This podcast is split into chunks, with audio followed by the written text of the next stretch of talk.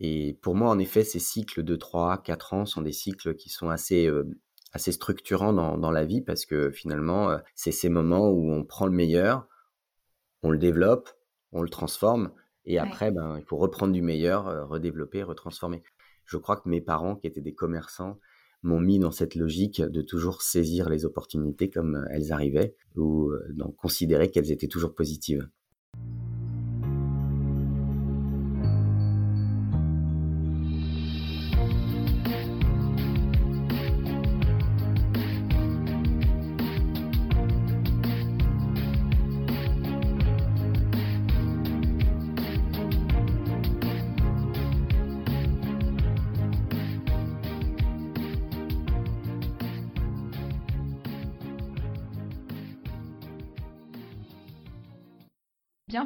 Dans ce nouvel épisode de Secret de Polichinelle. Secret de Polichinelle soulève les tabous inconscients et les préjugés qui ont la vie dure, au pro comme au perso. Parce que nous nous sommes rendus compte qu'il suffisait parfois d'une simple discussion sincère pour lever ces tabous et se libérer des préjugés. Le podcast Secret de Polichinelle sera une suite de conversations à nombre variables avec pour seul objectif d'être stimulant et enrichissant.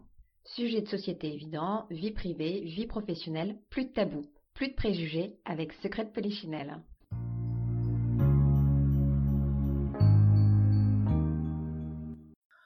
Vous le savez, avec ce podcast Secret de Polichinelle, j'aime euh, faire intervenir des personnes qui ont su à leur manière reprendre le pouvoir sur leur vie, ou le prendre tout simplement.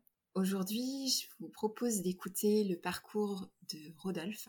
Alors Rodolphe peut paraître très insouciant, très inconscient, et c'est aussi ce qui lui a permis finalement de naviguer de start-up à grand groupe avec une facilité déconcertante et de saisir les opportunités qui se présentaient à lui. L'occasion aussi d'évoquer son changement de vie, pas juste professionnel, son changement de vie entre la vie parisienne trépidante et une vie plus calme, plus proche de la nature, plus en extérieur, dans le sud de la France. J'espère que cette interview vous inspirera pour euh, trouver de nouvelles dynamiques dans votre vie, peut-être un nouvel élan, qui sait. Bonne écoute. Bonjour Rodolphe. Bonjour Laetitia. Merci d'avoir accepté mon invitation à rejoindre ce nouvel épisode de Secret de Polichinelle. C'est avec plaisir. C'est un plaisir de te recevoir aujourd'hui. Alors, chez Secret Polichinelle, on aime beaucoup euh, parler de, comment euh, reprendre un peu le pouvoir sur sa vie et trouver euh, le bon équilibre entre nos vies pro et perso. Une thématique qui me, tient à cœur, c'est celle du changement de trajectoire que j'ai eu la chance d'expérimenter aussi entre, entre la France et l'étranger. Et il me semble que tu t'y connais un petit peu aussi en changement de trajectoire, oser sortir des sentiers battus. Mais ça, c'est en effet une sorte de leitmotiv un peu régulière. J'aime bien les contre-pieds aussi, moi j'appelle ça. Effectivement, et c'est ce qui m'avait interpellé quand on avait euh, dans nos précédents échanges. Je te propose de, commencer par euh, nous parler un petit peu de ton parcours, qui tu es, d'où tu viens. Très bien. Donc je m'appelle Rodolphe Roux, j'ai 50 ans, 4 enfants. J'ai fait partie de ces gens qui ont travaillé à la fois dans des petites entreprises et des très grands groupes. J'ai passé ma carrière justement à faire des choix, des orientations qui n'étaient pas forcément les plus évidents, mais qui étaient liés sans aucun doute à un premier échange que j'ai eu dans ma carrière professionnelle, une des premières rencontres. Je ne sais pas si ça t'est arrivé, toi, Laetitia, mais je fonctionne aussi beaucoup avec des rencontres. Oui. C'était Yvon Gattaz. Et Yvon Gattaz, il m'avait dit un truc un jour. donc pour ceux qui connaissent pas Yvon Gattaz, c'était le fondateur d'Indosuez, un des patrons du CNPF. Il m'avait dit le profil type d'un entrepreneur ou d'un intrapreneur, ça marche aussi, c'est 10% de formation, d'intelligence, d'expérience, 45% de ténacité et 45% d'inconscience. Et moi, j'avais dû lui dire, moi, je dois avoir 70% d'inconscience. Donc, euh, je pense que j'étais fait sans aucun doute pour répondre à ton podcast de secrets de Polichinelle. et tu as toujours été comme ça, euh, déjà euh, pendant l'enfance, l'adolescence, c'était déjà ta façon d'être?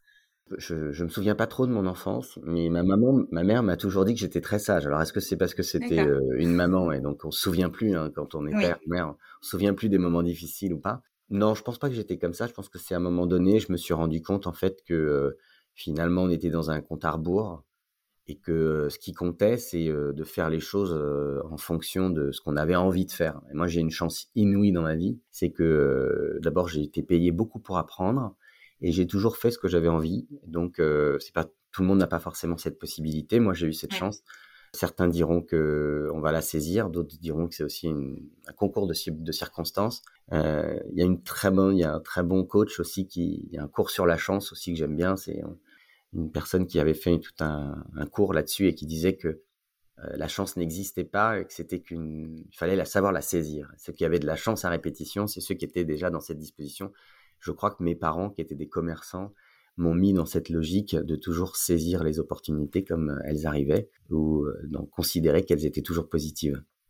Donc voilà, moi j'ai un parcours, euh, ben, j'ai d'abord été chef d'entreprise, euh, tout de suite après l'école de commerce que j'ai faite. Comme je te l'ai dit, j'ai été élevé dans, un, dans une culture de commerce avec un, des parents qui vendaient des fruits et légumes sur les marchés. Ok. Et, et en fait, tout de suite, j'ai aimé vendre n'importe quoi, euh, comme j'aimais, etc. Euh, et j'avais jamais la sensation de le vendre. Donc du coup, pour moi, c'était naturel après euh, avoir fait mon école de commerce, finalement, de monter mon entreprise. Alors, ce qui est assez anecdotique ou pas, c'est que comme mes parents étaient commerçants, en fait, moi, je voulais travailler dans une grosse boîte, quoi. Je voulais être un grand groupe. Avant de créer mon entreprise, j'ai quand même passé des entretiens. Et un jour, on m'a dit, vous êtes trop entrepreneur, je peux pas vous prendre. C'était chez Danone. D'accord, ok. Et ça a été une sorte de révélateur pour moi. Ouais. J'ai dit, OK, bah, puisque c'est comme ça, je monte ma boîte. C'est un okay. peu un échec. Donc j'ai créé ma première entreprise et, et la première entreprise que j'ai créée, bah, écoute, euh, elle s'appelait euh, Régénère. Mm -hmm. Et l'idée, c'était euh, très prétentieux, c'était de régénérer les marques. Donc euh, c'était une agence de communication, j'avais 23 ans. Et écoute, ça a été un petit peu le, le socle, le fil rouge de ma carrière professionnelle, puisque à chaque fois maintenant que je fais quelque chose, c'est pour régénérer les écosystèmes et prendre à chaque fois le contre-pied de choses qui sont euh, existantes à, pour les faire évoluer, ou bien d'aller chercher des choses qui n'existent pas et de les faire vivre. Et à 23 ans, euh, comment tu as réussi à t'imposer justement avec si bah, Il y a beaucoup d'échecs hein, derrière. Ouais. Euh, je pense que c'est important de le dire, enfin, tu vois, derrière euh, des réussites, en fait, euh, en fait c'est 80, je crois que 80% d'échecs et 20% de succès. Il faut savoir vivre avec ça. C'est ça la vie d'un entrepreneur et d'un intrapreneur. D'ailleurs, ça marche aussi pour les gens qui sont dans les grosses entreprises, hein, qui s'engagent dans, dans, leurs entreprises. Bah, à 23 ans, on, on, a une idée, on essaye de la porter, et puis euh, on prend des murs. On n'a pas de réseau. On est, on est obligé de jouer vraiment sur des assets, des choses euh, qui sont euh, très fines et très particulières. Et puis on, parfois, on, on a la chance de pouvoir gagner quelques contrats. Donc moi, j'ai eu cette opportunité, notamment euh, très rapidement, de pouvoir gagner euh, comme en tant qu'agence de communication euh, spécialisée sur les jeunes, puisque c'était ma première idée. Gagner Coca-Cola d'un côté, c'est des, ouais, une des premières agences de Coca, et de l'autre côté, Bacardi Martini France, qui voulait à l'époque avoir une communication plus responsable auprès des jeunes sur la consommation d'alcool c'était au moment où euh, il y avait la loi E20, je ne sais pas si oui. ça te parle, oui, oui. qui venait de sortir. Et donc, euh, les marques étaient obligées de changer leur manière de, de communiquer. Nous, on arrivait avec un, un, nouveau concept, une nouvelle manière. Et, et c'est vrai que ces, ces, deux typologies d'entreprises bah, nous ont permis derrière de pouvoir faire plein de choses en tant que Régénère. On a gagné le lancement de la carte imaginaire. Je ne sais pas si ça te parle. Oui, oui, bien voilà. sûr. Peut-être que tu l'as utilisé. Euh... Oui, je l'ai utilisé, oui, effectivement. Et, on, et, tout ça, ça a été des coups de boutoir. Bon, ça, c'est les succès. Et puis, il n'y a pas eu plein d'échecs, évidemment, de choses euh, incroyables qu'on aurait dû faire et qu'on aurait pu gagner, qui auraient pu changer notre vie. Puis, ça s'est pas fait. Puis, après cinq ans, euh, j'ai vendu ma boîte à, un groupe de médias, un groupe de, une agence média qui s'appelait Cara à l'époque, Edgy, oui. maintenant euh, mm -hmm. Et trois années là-bas, là, j'ai vécu plus que c'était qu'un grand groupe. Et ça m'a beaucoup plu d'ailleurs, même si certains diront que j'étais assez impertinent. Oui, tu te sentais pas l'étroit justement avec les process, avec des. Mmh, ouais. Non, d'ailleurs j'ai toujours considéré que c'était les autres qui étaient pas normaux. Euh, que moi j'étais anormal, moi je disais non, c'est toi qui es pas normal, c'est moi qui suis tout à fait normal. Donc oui, il y avait des process, mais en même temps j'ai appris aussi à, à pas trop poser les questions parce qu'en fait quand on pose trop de questions, on a les réponses et du coup après bah, si on respecte pas les process, on, ouais. on, on est on est comment dirais-je en faute. Alors que quand on n'a pas posé la question, moi la naïveté peut nous sauver. Ça c'est, je pense que euh, c'est malin, oui. Voilà. Et puis après, j'ai rejoint euh, le groupe Full Six, euh, mm -hmm. qui était à l'époque une, une, très très très belle euh, agence web agency, comme on dit. Et c'est là où j'ai appris euh, de, à manier à la fois la technologie et le marketing pendant trois ans à nouveau. J'ai porté la direction générale, j'étais jeune, hein, j'avais 35, 33 ans, 34 ans. On a monté une, une, filiale de 150 personnes partout en Europe. Et puis on a on vendait, je pense que sur 100 compètes, on en perdait 80, mais on arrivait, on les 20 qu'on gagnait, c'était des budgets colossaux. Et, et puis après cette expérience, le fantasme de grand groupe est revenu et j'ai eu la chance d'être un des premiers CDO français. Là, j'ai porté la, la transfo. Alors j'ai vécu des moments, moi, où souvent, bon, j'ai 50 ans, hein, donc mmh c'était une vingtaine d'années, ou quand on parlait du e-commerce, euh, je me souviens du patron de la France chez Seb. J'arrivais dans les meetings, et je peux pas, on est en podcast donc ça se voit pas, c'est pas très visuel, mais il me faisait un pistolet avec ses doigts, quoi. Il me disait, tu vas pas me, il me disait, tu vas pas me, hum, ça fait bip avec ton e-commerce, etc. Et moi je lui disais, mais euh, monsieur, il s'appelait euh, Gérard Salomé. S'il entend ce, ce, ce, podcast, il se reconnaîtra. Et je lui disais, mais vous savez, euh, c'est pas contre vous. Euh, le e-commerce, ça fait partie de la brand equity. Hein, c'est ce qu'on vont attendre les consommateurs. Ils me disaient, mais jamais, jamais, on, vendra en e-commerce en direct. Et oui, c'est vrai que pour euh les jeunes aujourd'hui, ça paraît un peu dingue, mais c'était loin d'être convaincant à l'époque, ouais. Voilà, mais c'est une expérience pour mmh. moi professionnelle qui a été très structurante parce que mmh d'abord, elle m'a permis de rétablir des vérités sur plein de choses. Par exemple, ben, la difficulté aujourd'hui des grands groupes à, se mettre finalement dans, le e-commerce, dans le web 2.0 déjà. Hein. À l'époque, c'est pas simple, ça change les mindsets, ça change les postures, ça, ça casse les réseaux existants et euh, bah, il faut prendre le contre-pied tout le temps parce que si vous prenez pas le contre-pied, ben, en fait c'est très compliqué. Et puis bon, ben, après trois années de, chez Seb où ça a été vraiment virevoltant, euh, euh, j'ai été à la fois l'homme euh, du digital, donc celui qu'on attend, euh, mmh ensuite l'homme à abattre. et puis euh, j'ai fini par l'homme d'un des plus gros buzz, grâce d'ailleurs à, quelqu'un qui est toujours là-bas. On, a eu la chance de participer à un salon aux États-Unis et à offrir des produits à Oprah Winfrey. Et 18, mois plus tard, donc on, y était vraiment pour rien, elle a fait un, un post Mmh en disant euh, ce produit a changé ma vie et j'ai pas été payé pour le dire et ça a fait le plus gros buzz mondial. Et donc euh, tout le monde a cru que j'avais le secret du buzz alors que j'y étais absolument pour rien. mais plus je disais que j'étais pour rien, plus les gens disaient mais ah, en plus il est humble. Alors que c'est pas du tout mon genre. Moi je suis pas du tout dans l'humilité. Non j'ai pas l'impression. ça peut m'arriver mais, là c'était pas le... ça reste un moment fort où pour marquer un peu ce buzz j'avais fait des, des coussins avec l'effigie de j'avais fait des, j'avais une copine qui avait monté une start-up de coussins, donc j'avais dit je t'achète 100 coussins et donc j'avais offert à, à, tous les patrons du groupe la photo d'Oprah Winfrey.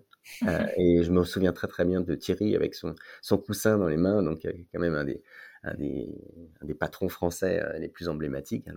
mmh et, et, qui, qui, qui, avait son coussin euh, sur, sur, son, sur son bureau. Donc euh, il avait gardé comme un, comme un bon souvenir. Et pour moi, c'était quelque chose de très important. Ce que je veux dire par là, c'est que l'expérience m'a permis aussi de, de, voir un peu à la fois les, les forces et les capacités d'un grand groupe à pouvoir saisir les opportunités digitales, mais aussi les mmh faiblesses. Quand j'ai quitté le groupe CEP pour rejoindre le groupe Pierre et Vacances, je me suis dit, il faut vraiment euh, accélérer cette transformation. Alors là, j'ai eu la chance d'être euh, avec Françoise Gris, pareil, une, une présidente incroyable, mon mentor, Pareil, on a lancé euh, un abonnement aux vacances, tu vois, ça aussi, hein. j'avais cette idée-là en tête. Et puis, euh, malheureusement, euh, quand on est parti, ils ont arrêté. C'est dommage pour le groupe Pierre et Vacances parce que s'abonner aux vacances ça aurait sans aucun doute permis au groupe de passer le Covid de manière complètement différente. D'ailleurs, toutes les boîtes qui avaient des formules d'abonnement, le Covid, pour eux, ils les ont pas vus passer. Et c'est amusant de se dire qu'aujourd'hui, ben, Carrefour se lance dans l'abonnement, Monoprix se lance dans l'abonnement. Et donc, on a été les premiers à le faire. Et puis, euh, la deuxième chose que je suis très fier d'avoir lancé, c'est une place de marché de service aussi pour essayer de développer sur la base de, concepts existants des nouveaux services associés. Ben, là, c'était, le cas chez Pierre et Vacances. Donc, on a, on a essayé de lancer des choses. C'était quand même, c'est drôle parce que souvent on pense que Pierre et Vacances c'est une marque un peu ancienne, etc. En fait, c'est un vrai, vrai, vrai laboratoire d'expérience digitale. Mmh et il faut rendre ça à Gérard vraiment le fondateur, à nouveau. Donc euh, ça a été incroyable. Et puis après euh, Pierre et Vacances, j'ai rejoint euh, une aventure absolument improbable à Marseille qui s'appelle Wico, qui était un, qui un, entrepreneur marseillais qui a lancé cette entreprise et qui vendait des téléphones, des téléphones mobiles à 100 euros pour, au démarrage pour la grande distribution et, et qui, après six ans, était une des licornes françaises, une des premières licornes françaises. Et ça a été une expérience pareille passionnante parce que on pouvait tout faire chez Wico Et c'était vraiment quelque chose de très structurant. Et à la suite de ça, en fait, j'arrêtais pas de rencontrer des patrons du digital, euh, des CTO, des CDO qui euh, Mhm. me racontaient toujours la même chose, me disaient ouais c'est génial, on est recruté pour faire des grandes choses dans les entreprises et puis malheureusement euh, souvent on nous on nous freine, on nous gêne. Oui. Et moi je dis mais pourquoi tu le dis pas? Je dis bah parce que ça se dit pas. Et donc un jour d'ailleurs un journaliste m'avait dit mais c'est quoi le profil type du, du CDO Je dis bah il y en a trois pour moi, c'est il y a y a y a celui qui fait rien, il y a celui qui est détesté, il y a celui qui s'en va. Et donc, euh, donc c'était pour la blague. Et donc, je me suis dit, tiens, euh, si je créais, euh, là, mon, mon, mon passé d'entrepreneur m'a rattrapé. Et si je créais une communauté de gros menteurs, ça marche pour les filles aussi. Et donc, c'est comme ça qu'est né Les Cousins, euh, il y a un peu plus de trois ans et demi, sur une promesse évidemment très impertinente et très abrasive, mais qui a eu le mérite de fédérer au démarrage une vingtaine de- d'amis, de, copains et de copines qui m'ont dit on va pas le laisser tout seul avec cette idée saugrenue. Et puis la, la communauté a grandi, d'ailleurs euh, bah, tu en fais partie maintenant ma chère Laetitia. Et on, on est quasiment 1000 aujourd'hui. Et donc cette communauté, elle est engagée, elle est euh, responsable et elle est là non pas pour euh, recevoir du conseil, mais pour euh, aider des startups, des boîtes qui portent de l'innovation à s'implanter dans les grandes organisations pour finir le travail, l'accélérer sur tous les sujets. Donc on travaille pour plus de 150 startups aujourd'hui, on est une équipe de euh, 25 personnes, on sera euh, 40 à la fin de l'année. Et notre métier, c'est vraiment d'être une, agence matrimoniale entre les grands groupes et, euh, et les boîtes qui portent de l'innovation. Alors des secrets de Polichinelle, moi j'en ai, j'en ai énormément, hein, euh, évidemment, parce que euh, quand on travaille d'un côté avec les startups et de l'autre avec les grands groupes, ben en fait c'est tous les jours virevoltant et c'est tous les jours très intelligent et très, très, très impertinent. Mais ce qui est à noter aujourd'hui, c'est que finalement, peu importe comment on raconte l'histoire, ce qu'on voit, c'est qu'il y a de plus en plus de grands groupes, de plus en plus de beaux logos qui, pour se réinventer, créent des nouveaux services, créent des nouveaux usages. C'est ce qu'on Oui. fait, nous, chez les cousins. On aide euh, évidemment à cette transformation. Et, et puis, pour le faire, ben, ils s'appuient sur des startups parce qu'ils se rendent compte que finalement, en externalisant des nouveaux services, en externalisant des nouveaux sujets, ben, c'est quand même euh, la meilleure façon d'avoir des résultats. Alors, c'est un contre-pied parce que moi, je l'ai fait avant que euh, notre président de la République parle des Startup Nation. En fait, c'est quelque chose qui a l'air de séduire puisque tout le monde se dit il a raison, on va arrêter de mentir et on va essayer de, de mettre notre, notre pierre à l'édifice pour modifier les choses? Quand on t'écoute en fait raconter euh, tous tes, changements de, trajectoire, ça a l'air euh, totalement naturel, euh, spontané, voilà. Et on se dit, mais à chaque fois, est-ce que ça a été les rencontres qui ont fait que tu as, changé d'un endroit à un autre? Est-ce que tu as toujours eu ce naturel optimiste? Parce que je pense que ça porte aussi, sans se poser de questions et sans se dire, bah, c'est pas grave, enfin, j'essaye on verra bien finalement. Qu'est-ce qui fait que tu as pu? Parce que finalement, quand on. Bon, moi, j'ai beaucoup euh, côtoyé les, les, pays anglophones où ça se fait très facilement, mais c'est vrai qu'en France, on a moins ce, ce côté-là. Alors, comme tu disais, tu avais peut-être la fibre aussi euh, entrepreneuriale, commerçante euh, qui, qui a aidé euh, les choses, la fibre commerciale. Est-ce que tu penses que c'est ça qui fait la différence? Ou euh, comment tu te perçois par rapport, euh, justement, sans forcément se comparer, mais comment toi, est-ce que tu perçois les choses, ces changements de de trajectoire ouais. incessant. ouais, non, mais c'est vrai que tu as raison. Euh, même moi, parfois, j'arrive pas tout le temps à l'expliquer, mais comme je suis assez inconscient, je fais les choses aussi comme, euh, comme je les ressens et comme je les sens.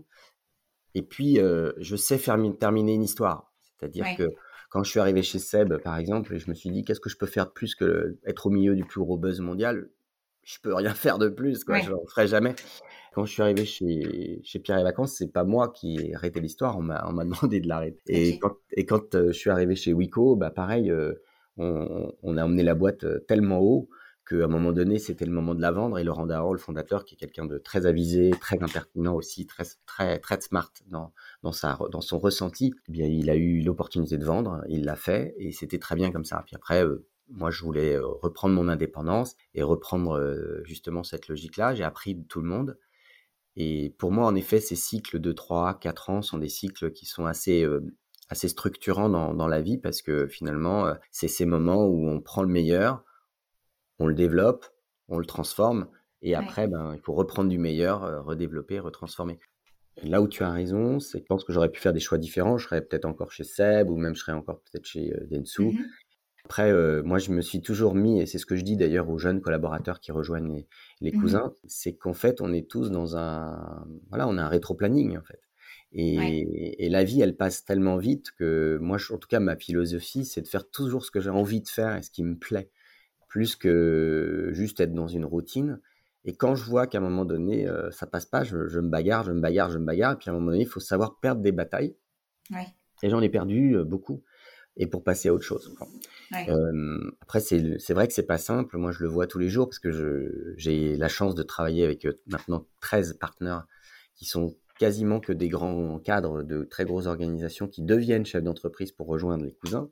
Mmh euh, et, c'est vrai que c'est une étape de leur vie professionnelle qui est souvent euh, voilà, assez complexe parce que euh, d'un coup, tu n'as plus de salaire, tu n'as plus d'équipe à manager, il faut tout recommencer à zéro. Et en même temps, c'est ce qui est génial, c'est de mmh. redémarrer quelque chose, de, de prendre ce risque-là. C'est comme quand on part vivre à l'étranger ou tu l'as vécu. Mmh. C'est à la fois génial et en mmh. même temps, et en même temps euh, excitant et parfois flippant, mais, mais c'est ce qui aussi nous nourrit. Et quand on regarde après, je pense que moi, c'est toujours ce que je me suis dit quand je regarderai dans le rétroviseur, je me dis que j'aurais eu euh, plein de vie. Et finalement, c'est ça qui est aussi sympa. Complètement. Et en fait, euh, tes, tes, changements à chaque fois de, de poste, justement parce qu'on te dit, t'entends, voilà, je, me fais un peu l'avocat euh, entre guillemets du diable, mais voilà, on te dit toujours c'est compliqué en France, de voilà, même si maintenant ça change et que le digital s'y prête un peu plus aussi. Mais c'est vrai que pendant longtemps, enfin sur, euh, sur, je dirais, il y a, y a une vingtaine d'années, c'était pas tout à fait la même histoire. Et est-ce qu'à chaque fois, finalement, tu as eu l'impression de faire les bonnes rencontres au bon moment? Est-ce que tu as eu à chercher tes postes ou tu t'es, euh, comme tu disais, tu t'as saisi des opportunités que tu as entendues un instant? Comment ça s'est passé finalement? Ouais, alors moi j'ai des, anecdotes, des chasseurs de tête qui m'ont dit mais vous êtes un peu instable, monsieur quand même. Et donc euh, moi je disais ben en fait quand on vient me chercher et qu'on me propose euh, deux fois mon salaire, euh, à un moment donné est-ce que vous trouvez de l'instabilité ou de l'opportunisme? C'est ça.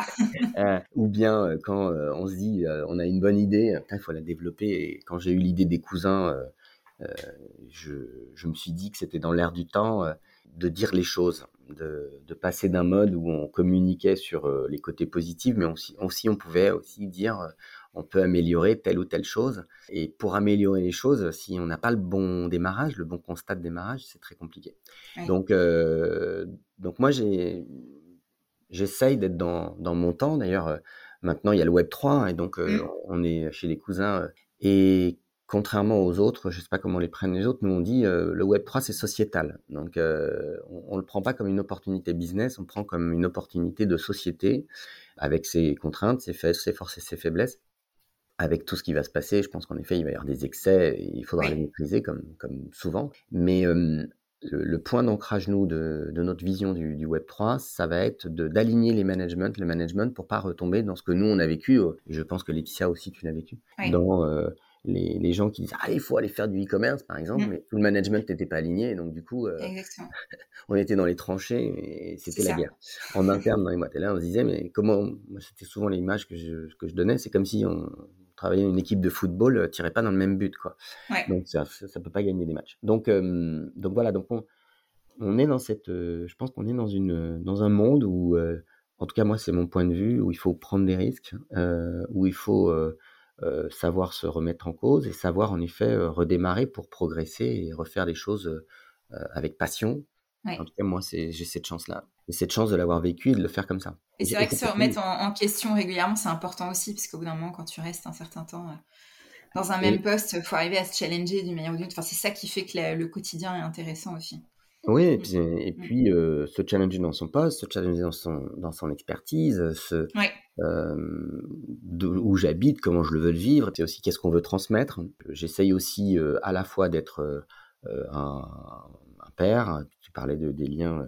Mmh moi j'ai quatre enfants, donc mmh souvent d'ailleurs je me dis c'est l'aventurier des temps modernes. Hein, c'est pas, oui, oui.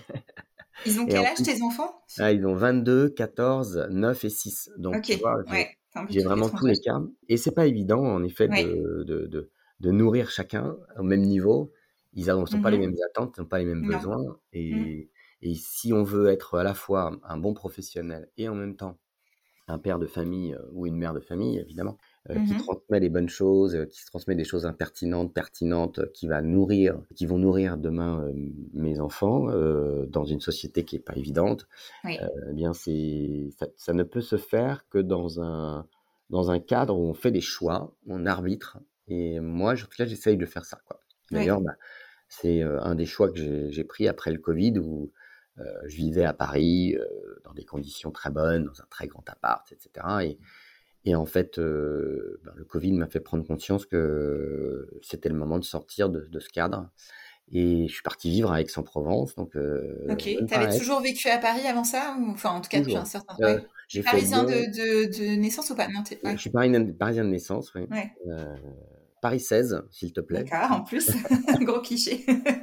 ouais, Paris 16, mais parce que ma mère, mes parents, en fait, travaillaient dans le 16e, donc elle avait pris, euh, elle, elle, avait pris la clinique la plus proche de son lieu de travail. Mais euh, donc Paris 16, et puis après, ben, j'ai vécu en banlieue, et puis euh, et puis ensuite, j'ai vécu un peu à Lyon quand j'étais chez Seb. Très belle ville.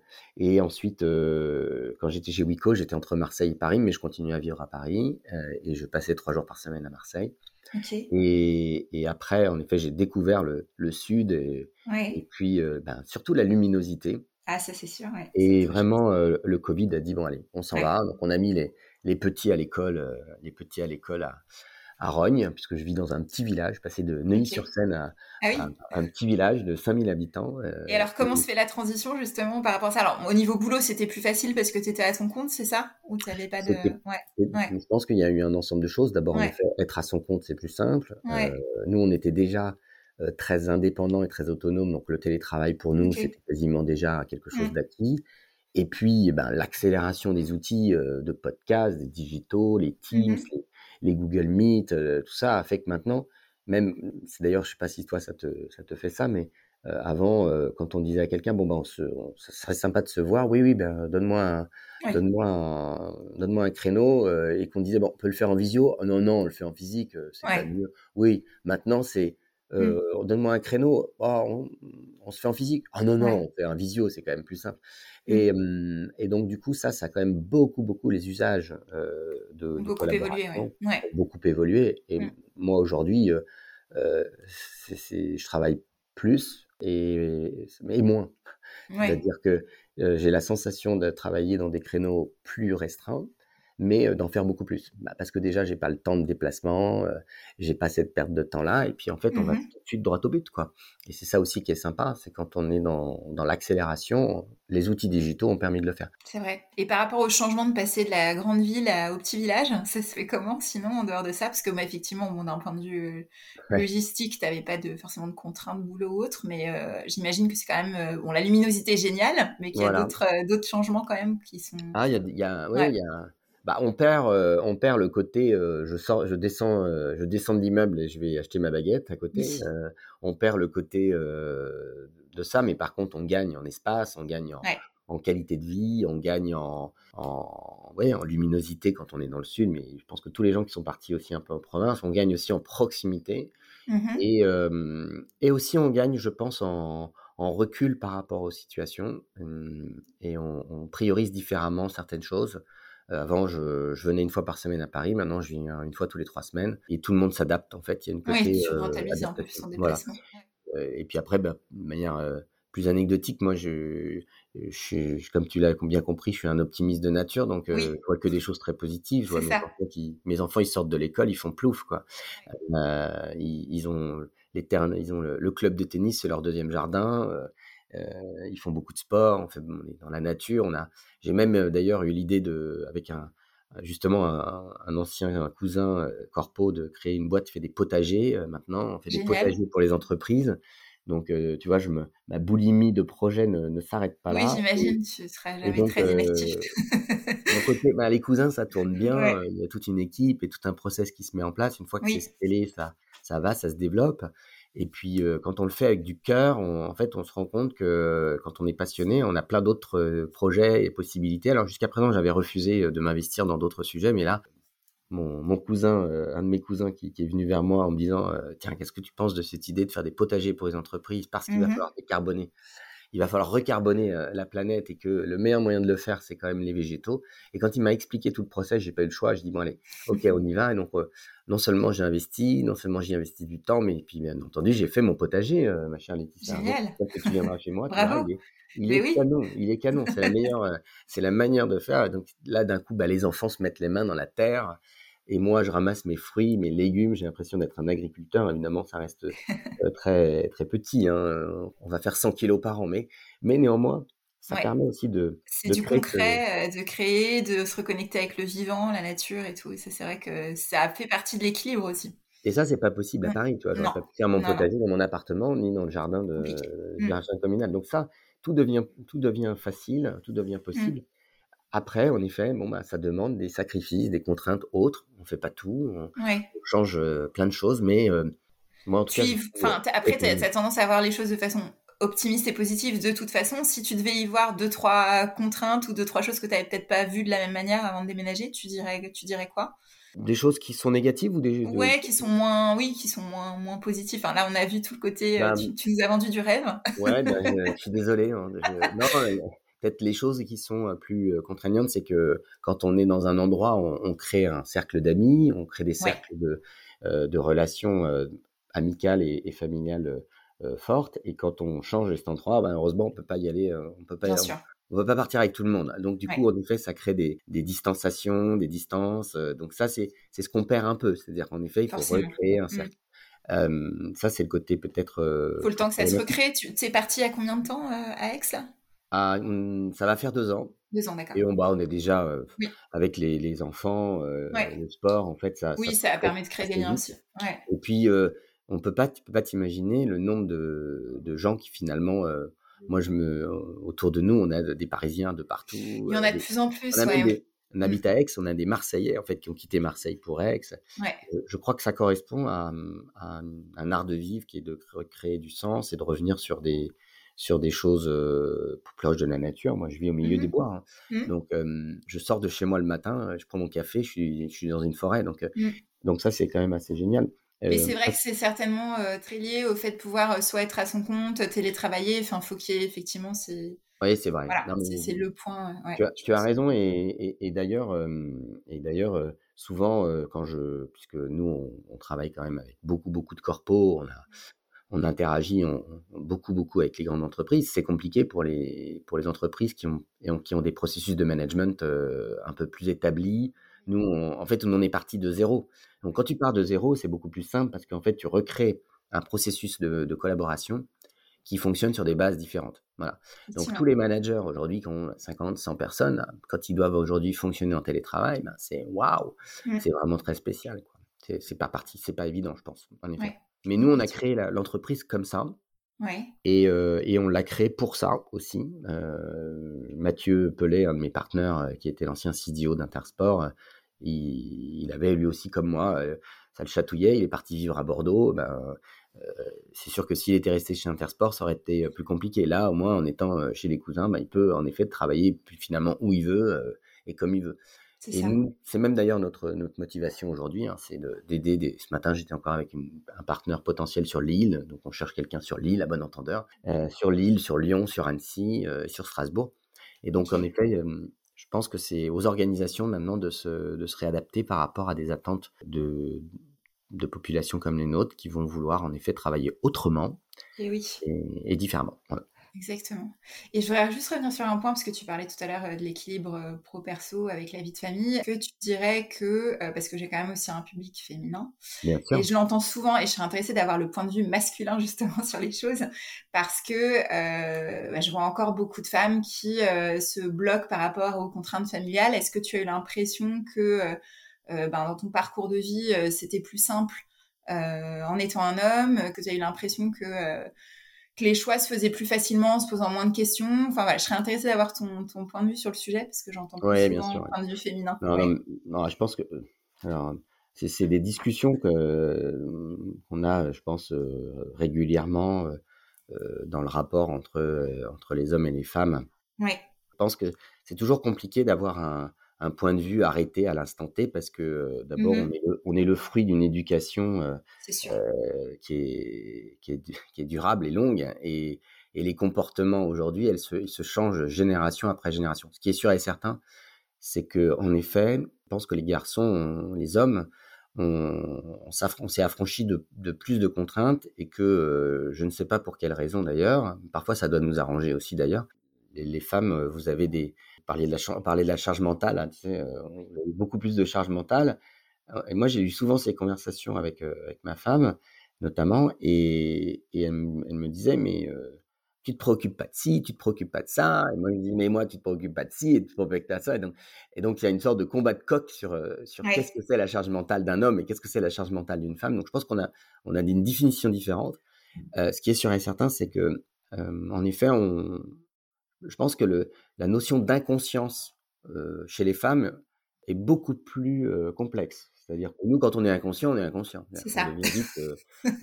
On, on, revient vite des adolescents. Euh, une femme, il doit y avoir, euh, sans tomber dans un propos sexiste, évidemment, mmh. mais il y a, je pense qu'il y a quelque chose qui est dans, dans l'éducation, hein, sans aucun doute, et c'est quelque chose de, qui fait que c'est beaucoup plus compliqué d'être inconscient. Donc, euh, je prends un exemple, par exemple, moi, je, je me rappelle pendant le Covid, un jour, mon, mon fils qui était en, dans 5 ans, donc c'est là où on a pris conscience de l'importance des professeurs. Et je me souviens de mon fils qui, avait des, qui devait apprendre euh, les mathématiques, on était en, en, maternelle grande section, et, je voyais ma femme qui lui disait alors 5 plus 2, ça fait combien? Et il disait mais je sais pas, j'y arrive pas. alors je l'ai sorti, et puis bien on va compter les fourmis. Et donc, euh, et donc mmh euh, d'un coup ça devenait plus ludique, et donc il est arrivé, ah, 5 et donc je me souviens que ma femme m'avait regardé en disant bah oui c'est facile, hein, si tu vas compter les fourmis. et, eh ben, je pense que ça résume assez bien, euh, je pense, la vision euh, des, des, hommes et des femmes. Mais en même temps, c'est très complémentaire. Donc, euh, je pense qu'on on, a besoin de ça pour avoir en effet un équilibre. Et un regard différent sur la vie. Et un regard une approche différente, ouais. Mais pour revenir là-dessus, c'est vrai que c'est c'est un peu le même sujet, tu vois, avec les, les, hommes et les femmes entrepreneurs. Mmh beaucoup de gens nous fois disent ah mais il y a, y a, moins de femmes euh, entrepreneurs dans la tech, par exemple. Mmh c'est vrai, c'est vrai, c'est une réalité. Nous aussi, d'ailleurs, on, a, on aimerait avoir plus de cousines, on aimerait avoir plus de partenaires femmes. On en a de plus en plus. Hein. L'année dernière, on n'en avait pas beaucoup. Là, on en a quasiment six. Donc, euh, et, et, à chaque fois, en fait, c'est souvent le sujet de, mettre le pied dans le vide. C'est pour nous, euh, ça doit être notre côté un peu compétiteur. Pour nous, c'est plus simple. Et pour les femmes, il y a besoin de baliser plus. Oui de mieux encadrer les choses. C'est vrai. Et je pense que c'est un effort que chacun doit faire des deux côtés. Mmh euh, les hommes, on doit être plus dans, dans la capacité à baliser, à, à accompagner pour qu'en effet on puisse se nourrir du meilleur des, des femmes et puis les femmes peut-être euh, de votre côté peut-être aussi vous nourrir d'inconscience être un, peu plus inconsciente allez soyez un peu plus inconsciente et venez nous challenger là-dessus sur notre, mmh. inconscience se poser un peu moins de questions parfois aussi sans doute ouais mmh. Mmh. peut-être peut-être bon en même temps on est... et alors on a une tradition chez Secret de Polichinelle qui est de demander à nos invités quel autre secret de Polichinelle ils aimeraient voir abordé dans un prochain épisode est-ce que tu as eu l'occasion de réfléchir? Oui, alors le secret de Polichinelle, c'est moi j'aimerais j'aimerais savoir en effet. Alors plus sur le, côté de si un jour tu interroges un, un, directeur général, un président, un président, comment aujourd'hui un, président d'une très grande entreprise, il, il pilote quelles sont les anecdotes incroyables qu'il a dû avoir fait faire face pour le pilotage de, de beaucoup de gens, de beaucoup de collaborateurs. Et oui. Je dis ça, c'est parce que, en fait, on s'est rendu compte en discutant avec Pascal Mignot, qui est le président de Bouygues Construction. Il me disait, quand on est à la tête de 20 000, je crois qu'il a 20 000 collaborateurs, il me disait, en fait, le moindre geste est décrypté. Quoi. oui. Par exemple, moi, je peux dire, je suis à la tête d'une communauté de 1000 menteurs. Mmh quand on, parce que je gère 25 personnes, donc finalement, mon impact, ma résonance, mais chaque mot est complexe et on voit bien nos hommes politiques aujourd'hui, ils ont à faire face à ça. Et donc, Complètement. Voilà, c'est quoi le secret de Polichinelle d'un grand, d'un président d'une grande entreprise, justement pour être vigilant par rapport à tout ce qu'il peut dire. Moi, j'ai une liberté de ton, une liberté d'action qui me correspond, mais j'aimerais bien connaître le secret pour se tenir tout le temps. Très inspirant. Merci beaucoup.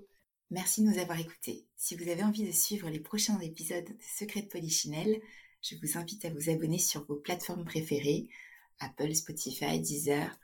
N'hésitez pas, vous pouvez aussi les retrouver sur le blog Laetitia Escape que je remettrai en description. Et puis si vous avez des suggestions, des commentaires, des partages, vous pouvez bien sûr me contacter directement sur mon pseudo Instagram qui est indiqué en description ou également euh, via l'adresse email secretpolichinelle.com. Et puis si vous avez apprécié l'épisode, n'hésitez pas à le partager parmi vos amis. Euh, c'est aussi ça qui euh, nous aide à nous faire connaître. À bientôt!